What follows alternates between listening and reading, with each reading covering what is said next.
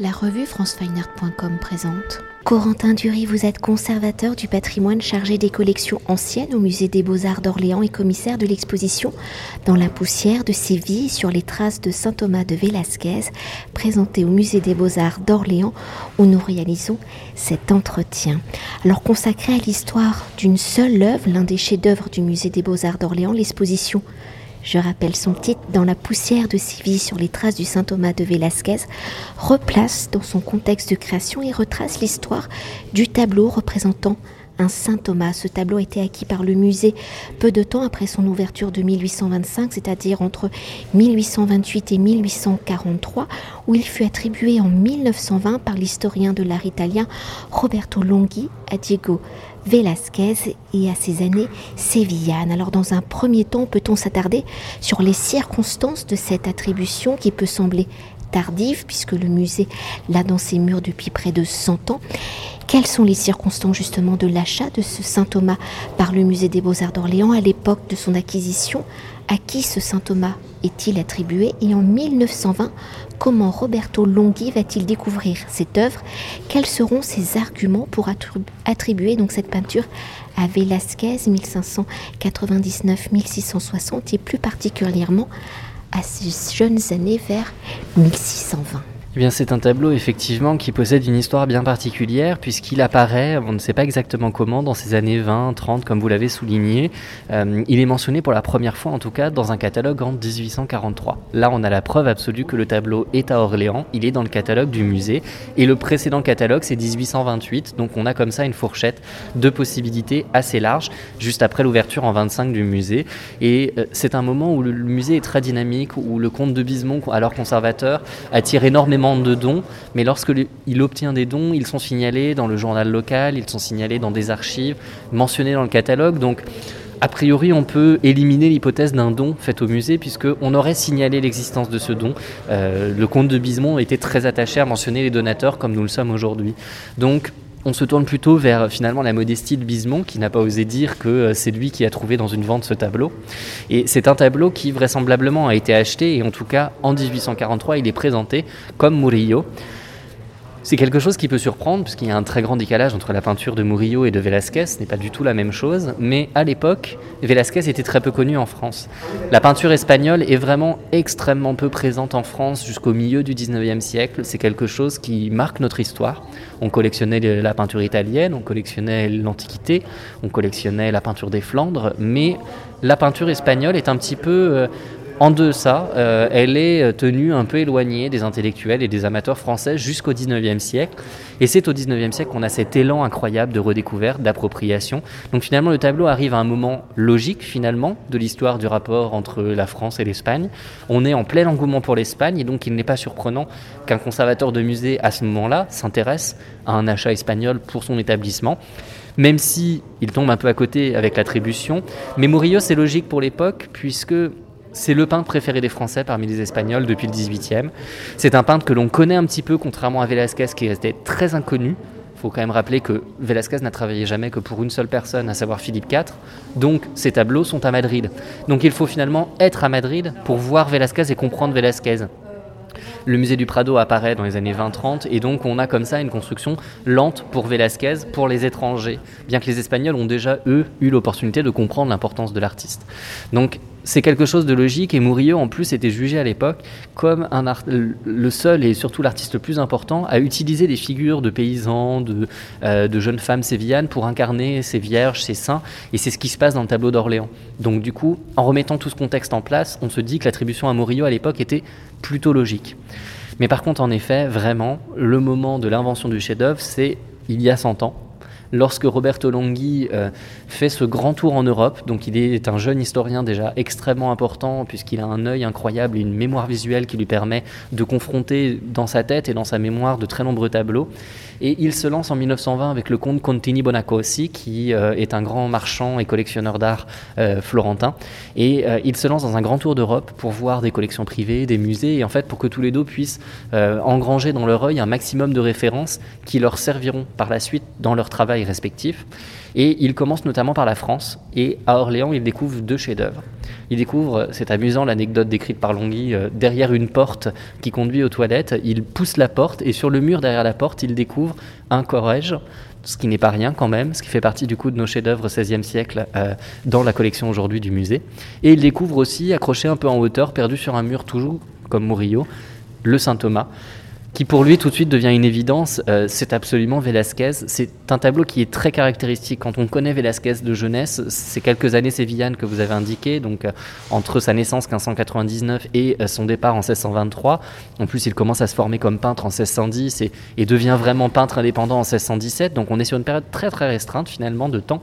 Mais c'est quelque chose qui depuis 30 ans est beaucoup redécouvert, que Longhi a pu connaître à travers un certain nombre de publications. Il se documentait énormément, regardait beaucoup de photothèques, voyait ce qui se passait sur le marché de l'art et qui regardait beaucoup les tableaux. Et donc, lui avait ce jeune Velázquez en tête. Et donc, quand on a des images de Velázquez jeune dans la tête, ça s'impose, c'est évident, c'est Velasquez dans ce tableau.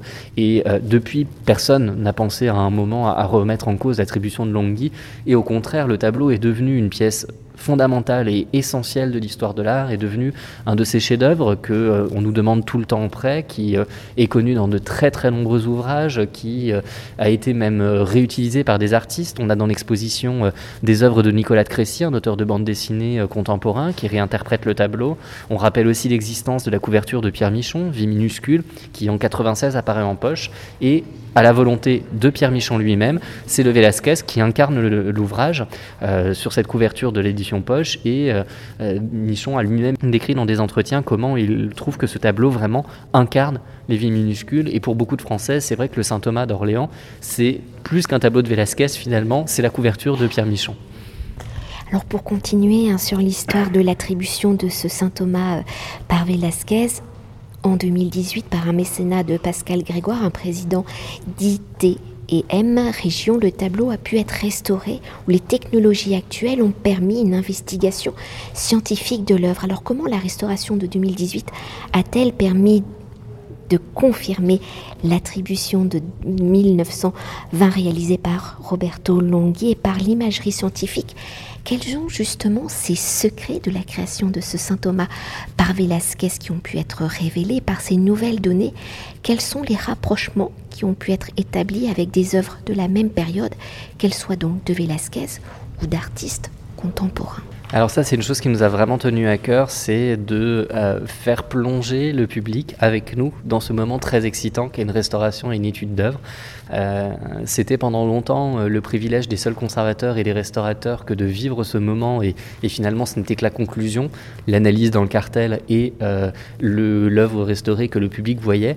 Ici au contraire, on vous montre dans une pièce dédiée à cela cette expérience merveilleuse que l'on a vécue et on essaye de vous la faire vivre avec du coup les radiographies, les infrarouges qui sont expliqués, commentés et reproduits en grand pour pouvoir vraiment plonger à l'intérieur.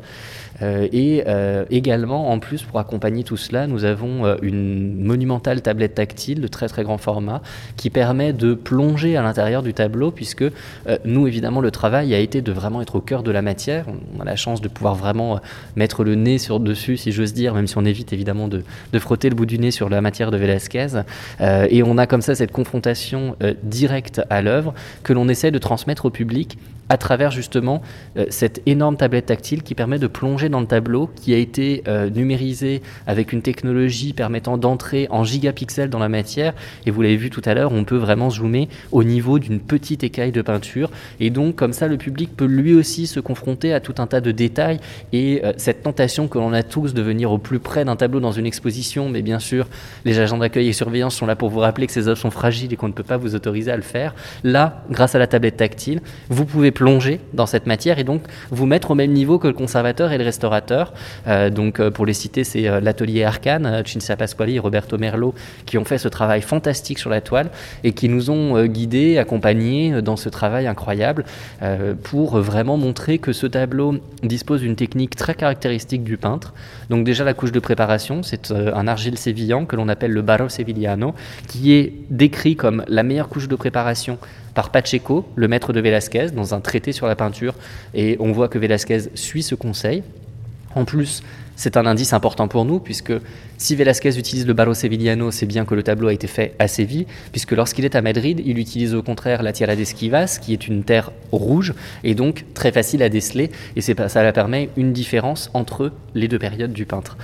En plus de tout cela, évidemment, il y a eu cette occasion de mieux comprendre la matière, de voir quelles étaient les zones repeintes. Il n'y en avait pas beaucoup, mais il y en avait un certain nombre dans l'arrière-plan, qui était en fait censé être vraiment quelque chose euh, d'uni, qui met en valeur la figure, et pas quelque chose comme c'était le cas un petit peu avant la restauration. Donc on a pu enlever des repeints, puisque la peinture avait vieilli et avait changé de couleur, et donc on voyait trop ces repeints. On les a enlevés pour mieux dissimuler ces petits accidents qui existent à l'arrière, mais surtout, on a pu faire des radiographies, des infrarouges, donc tout cela est expliqué dans l'exposition. La radiographie, c'est comme quand vous allez chez le médecin. L'infrarouge, c'est une partie du spectre de la lumière. Il y a aussi des UV, il y a aussi des infrarouges, et donc les infrarouges nous permettent d'aller dans certaines couches de matière que l'on ne voit pas à l'œil nu et que l'on ne voit pas non plus en radiographie.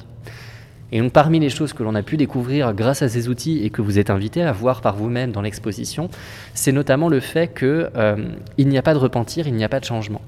Dans l'exposition, on a tenu à vous montrer euh, de nombreuses œuvres euh, en radiographie de Velázquez jeune qui permettent au public de confronter d'autres examens sur d'autres tableaux de la jeunesse de Velázquez, où l'on voit dans certains tableaux des changements d'idées, une tête qui bouge un petit peu, un drapé qui est supprimé ou qui est changé. Dans le Saint Thomas d'Orléans, tout est fait d'un seul tenant. Il n'y a pas de retour en arrière, il n'y a pas de, il n'y a pas de regret, il n'y a pas de décision de changer. Et euh, c'est ça aussi qui marque la monumentalité de ce tableau, puisqu'il y a cette élégance, ce côté très raffiné d'un élément, d'une conception d'un seul tenant, et l'exécution, elle aussi, est d'un seul tenant, sans retour en arrière.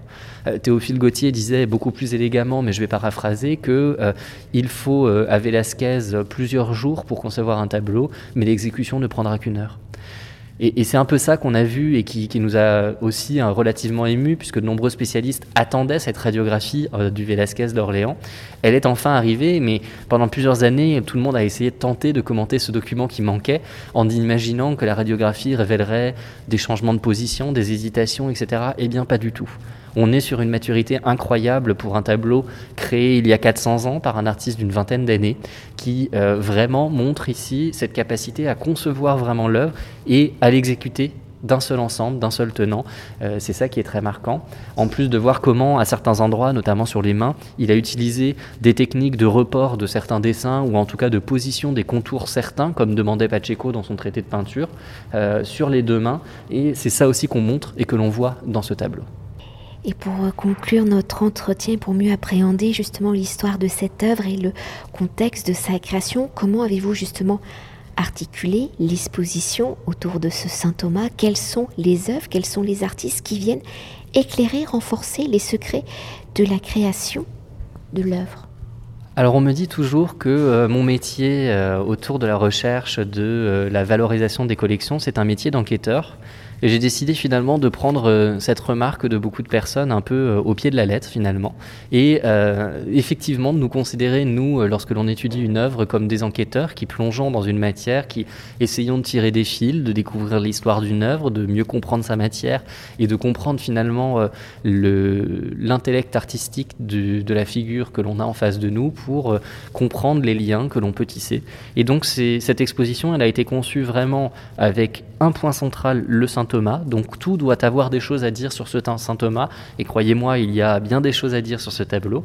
Et le parcours d'exposition est là pour vraiment permettre à tout le monde de rentrer dans une enquête. Alors, on n'en a pas décidé de tourner une, série policière à partir de ce tableau et de sa restauration, mais on aurait presque pu finalement si on avait poussé le vis jusqu'au bout, euh, puisque chaque espace de l'exposition, c'est euh, un certain nombre d'éléments, comprendre pourquoi euh, il arrive à ce moment-là à Orléans. Même si on ne sait pas tout, on peut déduire des choses. C'est la redécouverte de l'Espagne en France à ce moment-là, c'est l'attrait d'un conservateur pour une école espagnole qui commence à devenir importante dans les publications d'histoire de l'art. Ensuite, on voit euh, comment on passe de Murillo à Velázquez. Eh bien, on vous l'explique aussi avec cette découverte de Longhi, les rapprochements qu'il fait. Euh, l'importance du tableau qui est couronné par une lettre de 1970 où on voit le maire d'Orléans écrire au président du Conseil constitutionnel à Paris que non, la ville d'Orléans ne donnerait pas au Louvre son tableau qui couronne finalement pour nous l'importance de l'œuvre, bien sûr la réinterprétation par des artistes, la volonté de Pierre Michon de l'avoir en couverture et Nicolas de Crécy qui réinterprète le tableau. Et ensuite, on plonge avec l'historien qui, au début, a commencé par essayer de comprendre l'histoire de l'œuvre. Et ensuite, il faut se confronter à la matière. On est obligé, après, de vraiment plonger dans le tableau. Et donc là, on vous invite dans la restauration, c'est ce que l'on vient de dire. On est vraiment plongé dans une pièce avec tous les éléments et en plus avec la possibilité, grâce au numérique, de plonger totalement dans la matière avec une, une photographie de très très haute définition. Et ensuite, on, plonge dans la question de pourquoi une série, pourquoi euh, pas seulement un apôtre ou deux. Et donc, on plonge dans cette question de l'histoire de l'apostolado. On plonge dans l'atelier de Pacheco, lieu où Velasquez s'est formé. Et l'on arrive enfin dans ce grand espace, finalement notre sacristie à nous, euh, avec un espace euh, entouré de piliers d'arcades à la manière des grandes sacristies espagnoles, comme par exemple à Tolède ou à Séville.